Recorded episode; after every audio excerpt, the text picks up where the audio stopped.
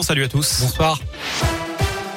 Et à la une, ce nouveau calendrier pour le pass sanitaire, la possibilité d'y recourir devait initialement se terminer le 15 novembre, mais le gouvernement va demander au Parlement de prolonger l'état d'urgence sanitaire pendant plusieurs mois, encore voire jusqu'à l'été prochain. Annonce de Gabriel Attal tout à l'heure qui a salué l'amélioration de la situation sanitaire. Nous avons raison d'être optimistes, voilà ce qu'a dit le porte-parole du gouvernement qui appelle tout de même à la prudence. Cette fois c'est officiel, la PMA pour toutes les femmes, qu'elles soient hétérosexuelles, homosexuelles ou monoparentales est désormais possible. Les décrets d'application de la loi ont été publiés au journal officiel. Le texte offre la possibilité aussi de conserver ses gamètes pour mener à bien une grossesse future. Une pratique qui n'était autorisée jusqu'ici que pour des raisons médicales. Des difficultés sur la RN 88, coup de frein entre Firminy et Pont-Salomon dans les deux sens de circulation. Depuis ce matin, vous ne circulez que sur une seule voie dans chaque sens en cause ce chantier qui a attaqué pour renouveler la couche de roulement.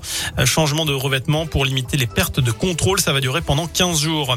Elle avait commandité l'enlèvement de sa propre fille de 8 ans. En avril dernier, la mère de la petite Mia va être remise en liberté sous contrôle judiciaire ce lundi. Lola Montenmadji, 28 ans, avait été interpellée le 18 avril à Sainte-Croix en Suisse où elle se trouvait en compagnie de sa fille. Cinq jours après l'enlèvement de cette dernière par trois hommes dans les Vosges, la jeune femme n'avait plus la garde de Mia et n'avait plus le droit de la voir seule. Au total, 11 personnes ont été mises en examen dans cette affaire. Plusieurs d'entre elles étaient placées et le sont d'ailleurs toujours placées en détention provisoire. On passe au foot et après la belle victoire de Paris hier contre Manchester City, place à l'autre club français ce soir. Lille joue à Salzbourg, c'est à 21h. C'est avant la Ligue Europa demain pour Lyon, Monaco et Marseille. Enfin, le Mont Blanc rétrécit, son sommet culmine désormais à 4807 mètres et 81 cm. C'est ce qui ressort des dernières mesures effectuées par les géomètres de Haute-Savoie.